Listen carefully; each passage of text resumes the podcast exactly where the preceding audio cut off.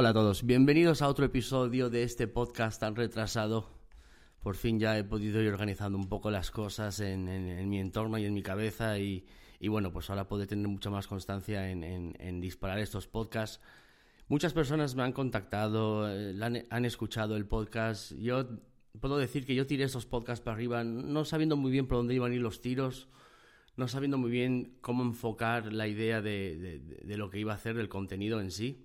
Y bueno, empecé hablando sobre algo que, que bueno, es bastante trágico si, si lo analizamos con cierta perspectiva, ¿vale? Un, un joven de 15 años termina en la cárcel condenado por algo que no hizo, por el mero hecho de estar en el sitio equivocado, en el lugar equivocado. Fui condenado injustamente, estuve cinco años preso en Estados Unidos Estuve en 13, en 13 prisiones, en 13 cárceles, en 13 sitios, en 13 instituciones diferentes. Em, no fue fácil. No fue fácil, me hice hombre rápido, eh, no me quedaba otra, aprendí muchas cosas. Y después de repente estoy aquí. Y muchas personas han preguntado cómo llegué hasta aquí. ¿Qué pasó después? Una vez fui libre, ¿qué hice con mi vida? ¿Cómo pude reconducir mi vida o no? Mira, yo te daré un resumen rápido. Y el resumen es que yo mi vida me la. Yo arruiné mi vida tres veces. Y tres veces. Y cuatro veces me tuve que levantar.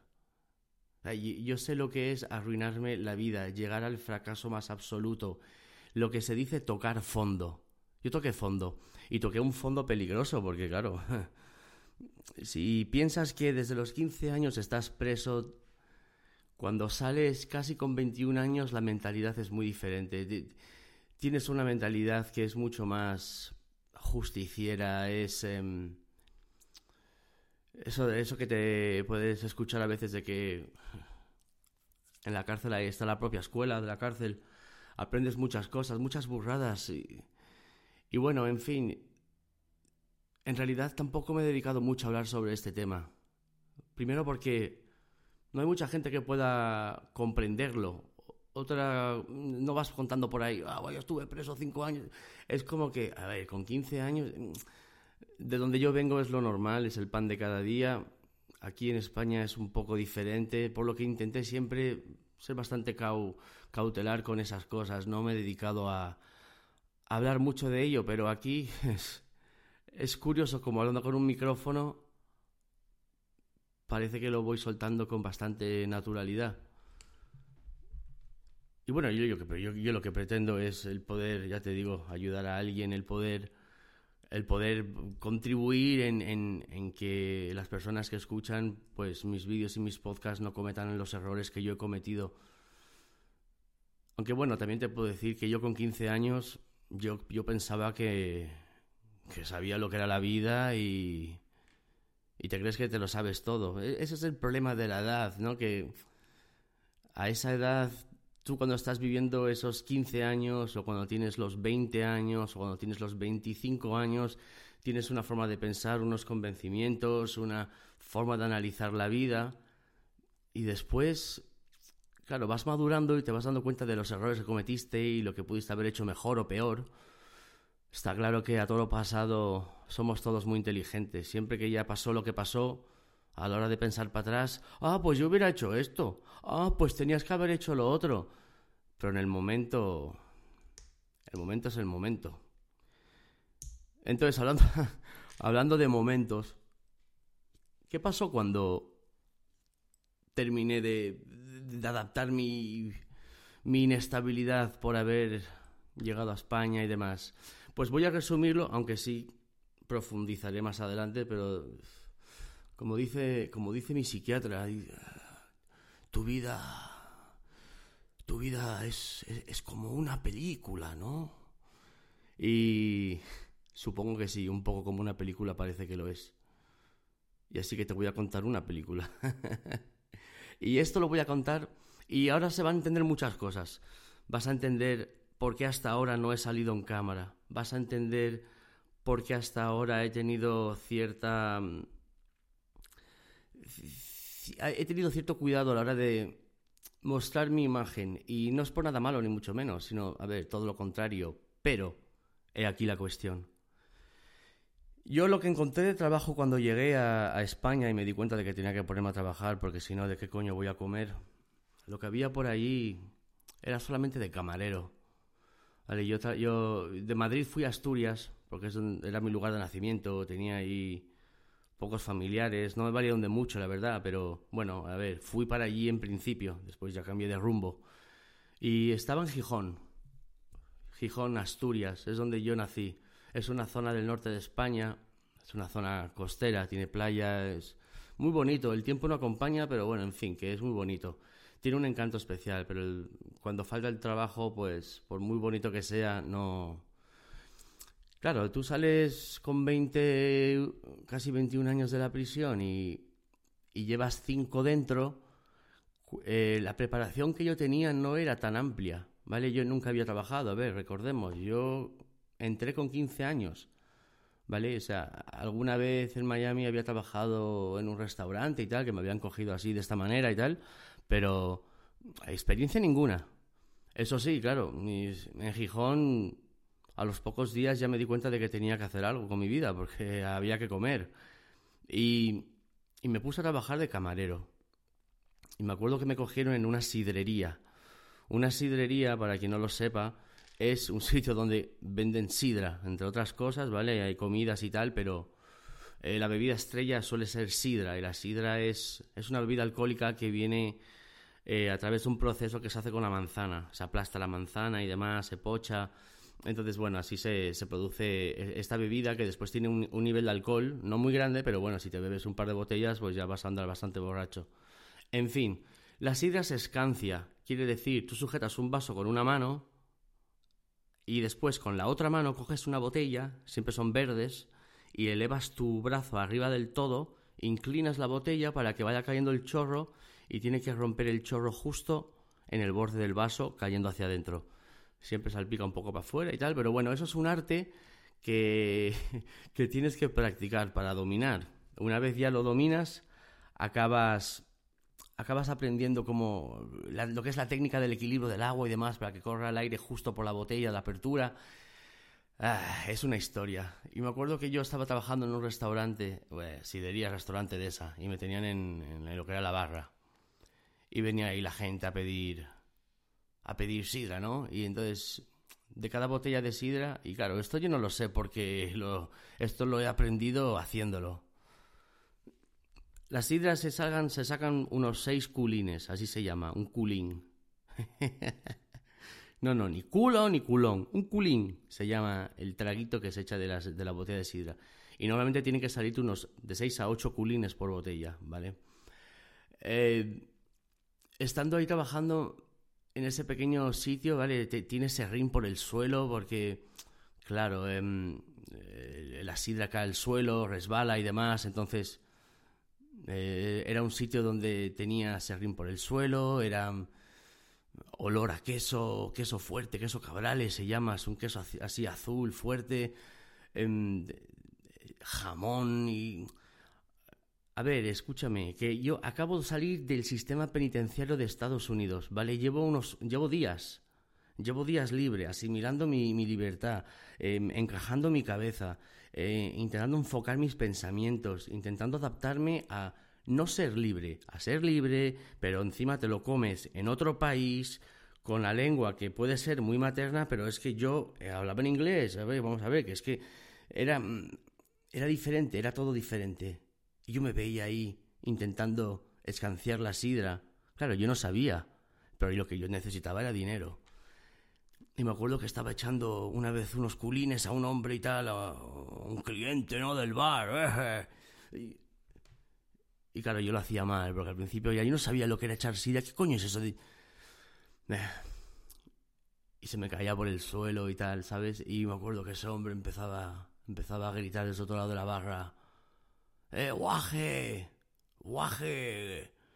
que me tiras la sidra al suelo. Guaje es una forma de decir niño, crío, chamaco, chaval. A ver, estás diciendo guaje a un chaval que tiene una botella en la cabeza que te la puede estompar en cualquier momento con mis historias y, tengo que estar y yo me consolaba un poco pensando, si te llego a abrir la cabeza te mato, cabrón. Lo pasaba mal, me sentía humillado, porque es que, claro, no, esta, esta gente, la, la, gente, los clientes de bares o, o, restaurantes, hay gente que es muy, muy desagradable, muy mierda, entonces trata mal a la gente y les trata con poco respeto y demás. Y, y me costó bastante, eso sí, Después em, te puedo decir que yo escancio sidra, mira, yo te escancio, te escancio sidra con dos vasos, inclinado y si me apuras haciendo el pino. Aprendí, aprendí, bueno, ya lo aprendí, ya escancio ahora y con cualquier botella. Eh, esas son cosas que no se olvidan. Pero el aprenderlo fue duro. Vale, pues bueno, claramente yo no iba a durar mucho ahí y, por lo, y, de, hecho no, no duré mucho. Estuve unos pocos días o semanas y después, pues bueno, me fui de ahí, estuve trabajando en otros restaurantes y demás, de camarero casi siempre, eh, forzándome, ¿no? A, aguantar el...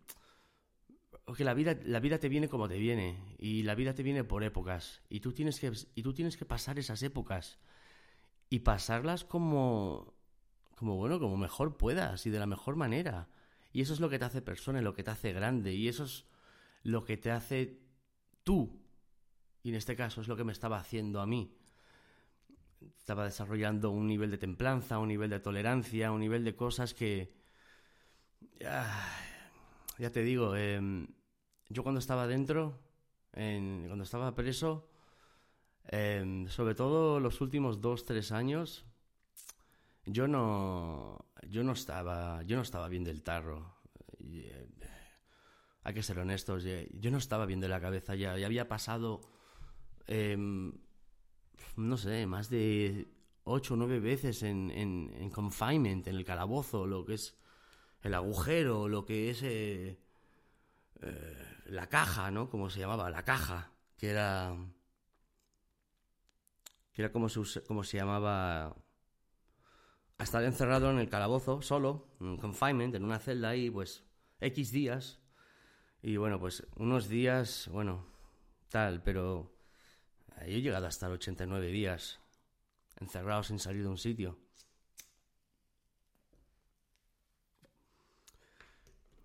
Estas cosas te trastocan, ¿sabes? Yo también he llevado algún par de palizas en, eh, estando en prisión, ¿sabes? Una vez, por ejemplo, tuve una pelea con siete haitianos, eh, o sea, me metieron en una celda con haitianos y pues bueno, eh, eh, saltaban de mesas, de, bueno, de las mesas que hay ahí, son unas mesas de aluminio que están en el suelo, en fin, que saltaban de las mesas encima de mí metiéndome patadas.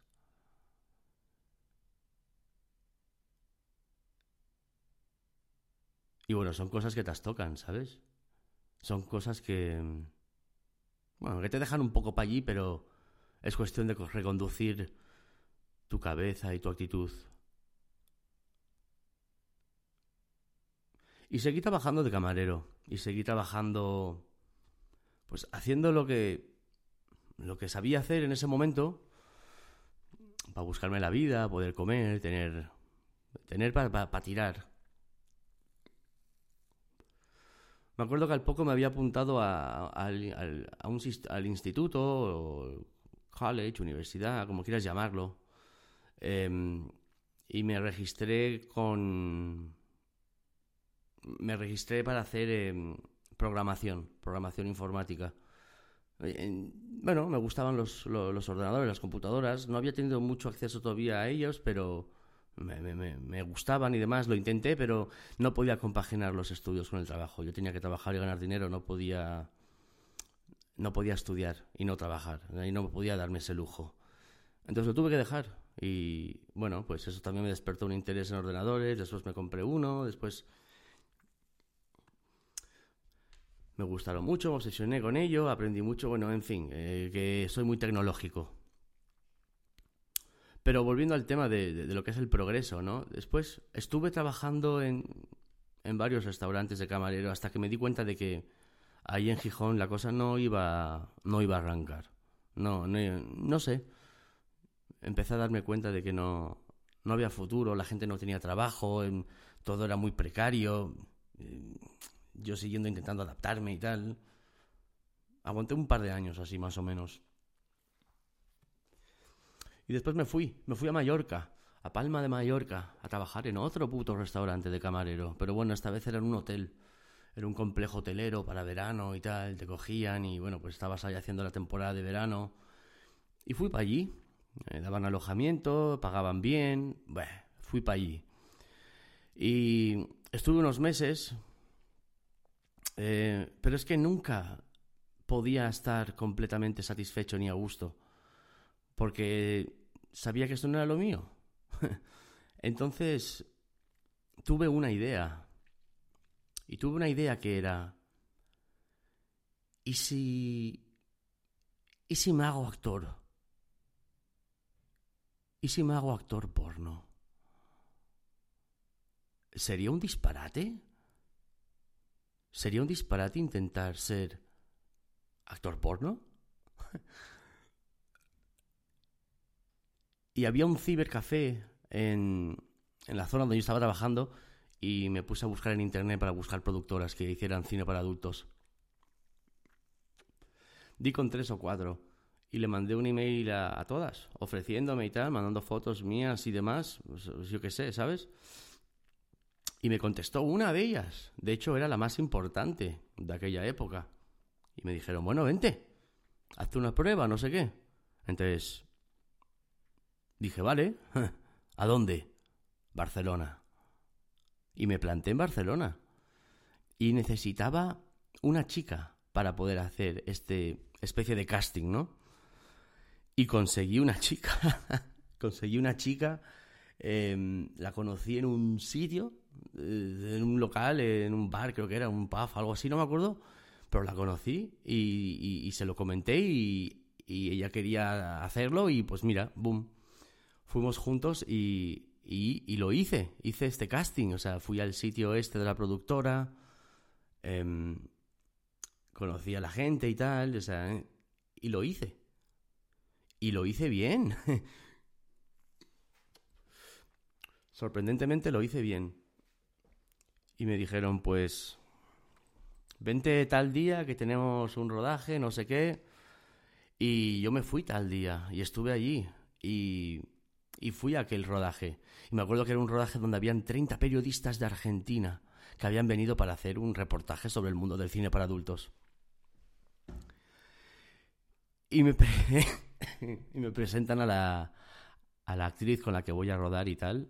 Y bueno, pues mira, esta es la chica, no sé qué, no sé cuánto ah, hola, ¿qué tal? Yo soy cual, yo soy tal.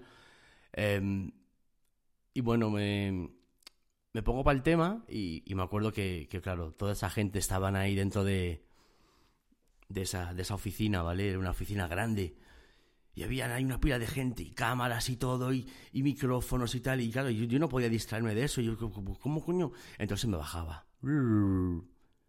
Entonces salían todos fuera y yo me quedaba solas con la chica y pues lo intentaba otra vez y se me ponía bien, dura.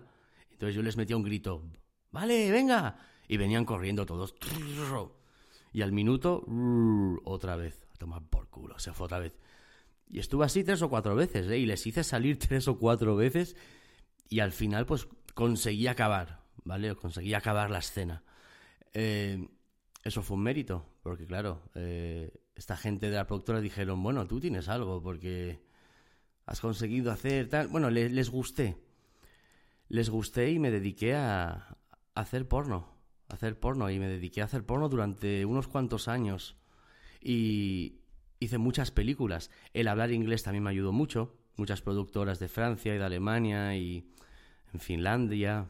Em, les interesaba por, pues porque hablaba inglés y porque les gustaba mi, mi imagen y mi, mi tal para, para hacer la escena. Y, y bueno, hice muchas, muchas escenas durante bastante tiempo.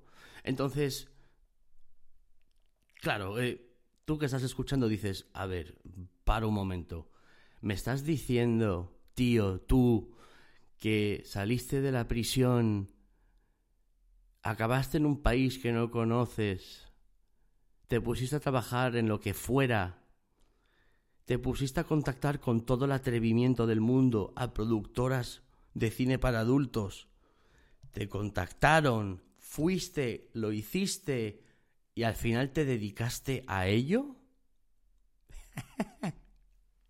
sí, Sí. Y mira, yo te digo una cosa. Hablando aquí con el micrófono es una cosa y el contarlo, pues, es algo que que debo de estar bastante orgulloso de todo ello, porque si me lo propuse lo conseguí. Y eso también lo puedes tomar tú para lo que tú quieras hacer en tu vida. Si te lo propones, puedes conseguirlo. Y, podemos especificar mucho más sobre el tema este del cine para adultos. Em, hay muchísimas historias que, que, os contaré sobre ello. Pero sí, me dediqué a, hacer cine para adultos eh, durante unos cuantos años. Eh, también te diré más. Eh, recibí bastantes premios. Bastantes premios, bastantes trofeos, como lo quieras llamar. Los Oscars del, los Oscars del porno, ¿no? Pues recibí varios. Eh, recibí varios premios como mejor actor, mejor actor internacional, mejor actor español, mejor actor de reparto, mejor actor europeo. sí, sí, o sea, poca broma, ¿eh? Poca broma. Y claro, ahora lo pienso y digo, wow, ¿sabes? O sea, eh, sí, supongo que supongo que mi psiquiatra tiene razón con que mi vida es como una película, ¿no? Porque claro, te han pasado cosas, ¿no? Y has, has vivido cosas, ¿no? Que, que claro, es como una película, ¿no? No, como una película no, como unas cuantas pelis y porno encima, a tope. Ay, tengo un poco de tos. Em, sí, y mira, yo no os miento. Yo, no miento aquí. Y, no miento por una cuestión muy fácil. Y es que. Eh, no hay que. No hay que inventarse nada porque. Todo se puede demostrar. Y de hecho lo demostraré. A ver, que es que estoy hablando y estoy moviendo la cara, estaba intentando desbloquear el puto iPad. Tengo el iPad conectado a través del USB-C con el micrófono Shure, no sé qué. Ah. Sí, en el porno estuve bastante tiempo. Em, puedo decir que llegué a lo más alto. Puedo decir que pude saborear lo que es el éxito, lo que es el reconocimiento, lo que son los halagos, la fama. Em, sí, sé lo que es, sé lo que es eso y mm, no, no, tampoco fue mi intención el, haber llegado donde llegué. Me acuerdo que yo cuando hacía, hacía, hacía de actor pornos porque yo quería hacer actor. Pero dije, claro, el actor aquí nadie me va a decir, venga, va, yo te doy una oportunidad. Entonces, ¿qué tengo que hacer? Pues yo pensé, bueno, mira, me pongo a hacer de actor porno y quizás en un futuro alguien, un director o algo así importante, dice, ¡guau, coño, mira! Me gusta este para una película tal. bueno, vale, a ver, que ese día no llegó. Pero yo fui un actor eh, muy ambicioso.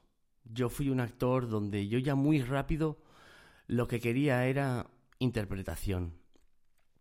Y como las primeras... Eh, escenas o rodajes que tuve fue con esta productora que, era tan importante y hacía pues películas y rodajes tan, tan trabajados y demás, pues eran eh, películas con guion, con una historia, personajes, y eso me gustaba. Entonces yo siempre me metía a eso. Entonces, el, el hacer el acto en sí, yo pensaba que eso lo podíamos hacer cualquiera.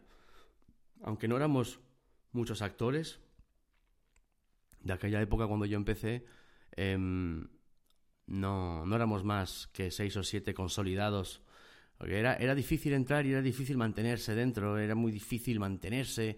También, em, bueno, eh, eh, no es fácil, ¿vale? La gente se cree que, ah, estás en la película, estás viendo eso. No, no es lo que ves en la película. En un rodaje, en un rodaje es diferente. Sobre todo los rodajes más complejos, con historia y guion, donde tienes que parar 10 o 20 veces maquillaje, luces y demás, es, es mucho más complicado. Pero oye, esa experiencia es la que me llevé.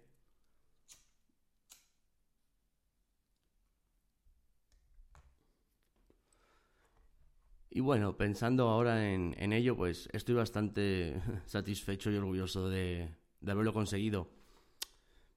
son cosas que demostraré y demostraré fácilmente. Es que es tan fácil como demostrarlo y puedo hacerlo. De ahí que no quería salir en cámara. Y no es que no quería salir en cámara antes, es que nunca me había imaginado el plantearme el salir en cámara, ni me planteé que a alguien le iba a importar una mierda mis cosas de mis podcasts y mis historias mentales y mis, y mis, y mis obsesiones con, con, con las armas y con las artes marciales y... ¿A quién coño le iba a importar lo que yo tuviera que decir? Si al final, eh, pues mira, pues parece que sí. Eh, y esto de repente ha cogido un volumen y mira, 110.000 suscriptores y avanzando. Y, claro, eh, pues hay que seguir, hay que seguir y por eso es que quiero seguir con esos podcasts. También he sido bastante exigente conmigo mismo a la hora de pensar de que necesito un momento en el que esté bien concentrado, no puedo tener distracciones, quiero sentir una inspiración o sentirme de una manera para poder hablar y transmitir lo que, lo que quiero transmitir. Pero bueno, como os dije, estoy ya bastante organizado en, todas las cuestiones. Y, y, ahora voy a hacer los podcasts mucho más a menudo y profundizaré mucho más en el tema este de, de, mi, de mi época en el, en el cine para adultos. También ya me imagino las preguntas de ¿y por qué lo dejaste? ¿y por qué ya no lo haces? ¿y qué pasó? Hay muchas cosas, ¿sabes? Hay muchas cosas. Em, Simplemente quiero pensar que estoy haciendo lo correcto en todas las decisiones que tomo y me niego a pensar que no puedo hacer algo o que no puedo conseguir algo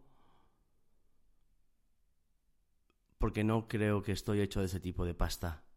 Yo si me lo meto en la cabeza lo consigo, tarde o temprano. Eh, mi, ambición y, mis ansias de superar y de ser mejor y de intentar, pues, es una forma que, que tengo de querer siempre superarme a mí mismo y, y me orgullezco, me, enorgullece de decirlo porque no me conformo con lo que la vida me dé.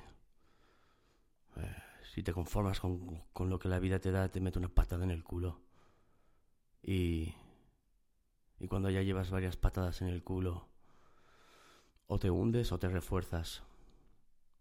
Aquí hay que reforzarse, señores y señoras, si hay alguna.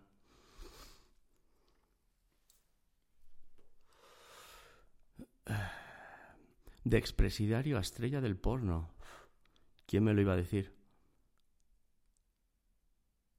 Y lo hice hasta que me cansé de hacerlo.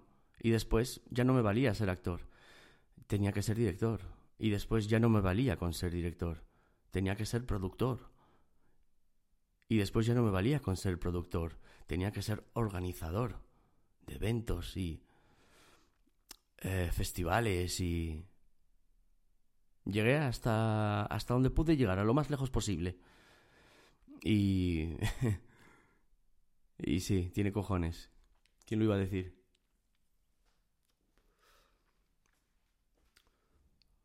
Todo tiene su época, señores, y, y todos son épocas. Si estás en una época mal ahora mismo, em, no te puedo decir, te entiendo, porque no, yo no entiendo una mierda. Quien te dice que te entiende no te entiende. Una cosa es entenderte, otra cosa es intentar, intentar comprenderte, otra cosa es vivirlo. Y cada uno vive su guerra como, como mejor puede y como mejor sabe, pero Nada es imposible. Nada es imposible. Hay mucho más que contar, tengo mucho más que contar. Y os contaré mucho más. Y estoy muy agradecido por, por el interés que, que muchos han demostrado en, en, en el podcast, en estas historias que, que, bueno, que de alguna manera pues son, son parte de mi vida y, quizás escuchando alguna de las cosas que yo pueda contar pueda ayudar a más de uno. Yo sé que si yo hubiera tenido a alguien como yo en mi pasado contándome según qué cosas y me hubiera alumbrado, seguro que hubiera tomado mejores decisiones. Pero a todo pasado somos todos muy valientes, ¿no? Eso sí, siempre fuertes, ¿eh? Siempre fuertes. Pase lo que pase. Aunque estés fatal, aunque estés arrastrado. ¿Cómo estás? Ah, muy bien. Oh, ¿Qué tal? Oh, perfecto. Ante todo, tú. Es, em, es lo mejor que puedo decir como consejo. Y profundizaré más en, en las cosas que he tenido que vivir. Em, también dentro de ese, de, ese, mundo, ese ambiente, esa industria eh, del cine para adultos. Eh, tuvo sus cosas buenas, tuvo sus cosas no tan buenas, tuvo sus cosas malas, pero es una época. Y no estuvo mal la época. no estuvo mal la época en sí, pero quería compartir esto con vosotros. Después de dejar eso, seguía otras cosas, pero bueno, creo que eso podemos dejarlo para, para otro, otro episodio de, de este podcast, que ya voy a ser más continuo voy a ser más serio. Me habéis metido un tirón de orejas fácilmente 50 personas por WhatsApp. Eh... Oye tú, ¿y el podcast qué? así, así, así algunos han roto el hielo con el, con el WhatsApp. Que el teléfono del WhatsApp os lo voy a decir ahora porque si estás hasta aquí ya aguantando esto, te mereces el teléfono y es más 1 o 001 707 706-0667. Es un poco de trabalenguas, pero también es bastante fácil. Y ese teléfono es, bueno, para quien quiera mandarme lo que sea, un audio, saludarme, tal. Yo saludo a todos, eh, procuro saludar a todo el mundo y, y estoy muy agradecido por todo vuestro apoyo. Así que espero que os haya gustado esta, esta pequeña anécdota. Em, tiene mucha evolución, claro. Es que si me pongo a hablar sobre esto de, del cine para adultos, eh, cómo lo hiciste y cómo seguiste y qué pasó y después cómo... Eh, es muy, muy extenso porque fueron unos cuantos años. Em, pero el primer premio que recibí, el primero, como mejor actor, fue en México, en Distrito Federal México. Y si hay alguno por ahí que es bastante astuto, me imagino que ya podría ingeniárselas de alguna manera para deducir quién coño es este hombre alfa. Em, hubiera sido mucho más fácil, ¿no? En el canal. O sea, hubiera sido mucho más fácil decir, hola, soy tal, em, estrella del, del porno. Eh, hubiera sido mucho más fácil conseguir suscriptores y conseguir petarlo y conseguir la atención. Claro. Pero nunca me quise aprovechar de eso y esa nunca fue mi intención. Por eso es que nunca lo dije y por eso es que nunca eh, toqué este tema. Pero también es cierto que muchas personas me lo habéis preguntado por, por privado y por emails y, y claro, es que me sorprendió. Mucha gente realmente os ha importado una mierda esos podcasts. Y estoy muy agradecido, de verdad que sí. Estoy muy agradecido de que os importen esas locuras que salen de mi cabeza.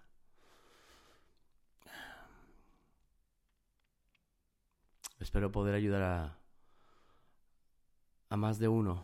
Es lo que espero. Con eso ya supongo que me podría quedar en paz. Em, pero mientras tanto, pues habrá que entretener a la, a la masa de Alpha Nation que hay aquí, que podemos ya montar nuestra propia república si quisiéramos.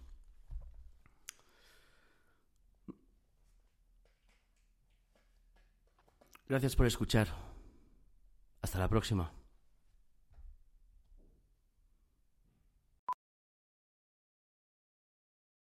Hey, I'm Andy. If you don't know me, it's probably because I'm not famous. But I did start a men's grooming company called Harry's. The idea for Harry's came out of a frustrating experience I had buying razor blades. Most brands were overpriced, overdesigned, and out of touch. At Harry's, our approach is simple. Here's our secret we make sharp, durable blades and sell them at honest prices for as low as $2 each. We care about quality so much that we do some crazy things, like buy a world class German blade factory. Obsessing over every detail means we're confident in offering a 100% quality guarantee. Millions of guys have already made the switch to Harry's, so thank you if you're one of them. And if you're not, we hope you give us a try with this special offer. Get a Harry starter set with a five blade razor, weighted handle, shave gel, and a travel cover, all for just three bucks plus free shipping. Just go to harrys.com and enter 5000 at checkout. That's harrys.com, code 5000. Enjoy!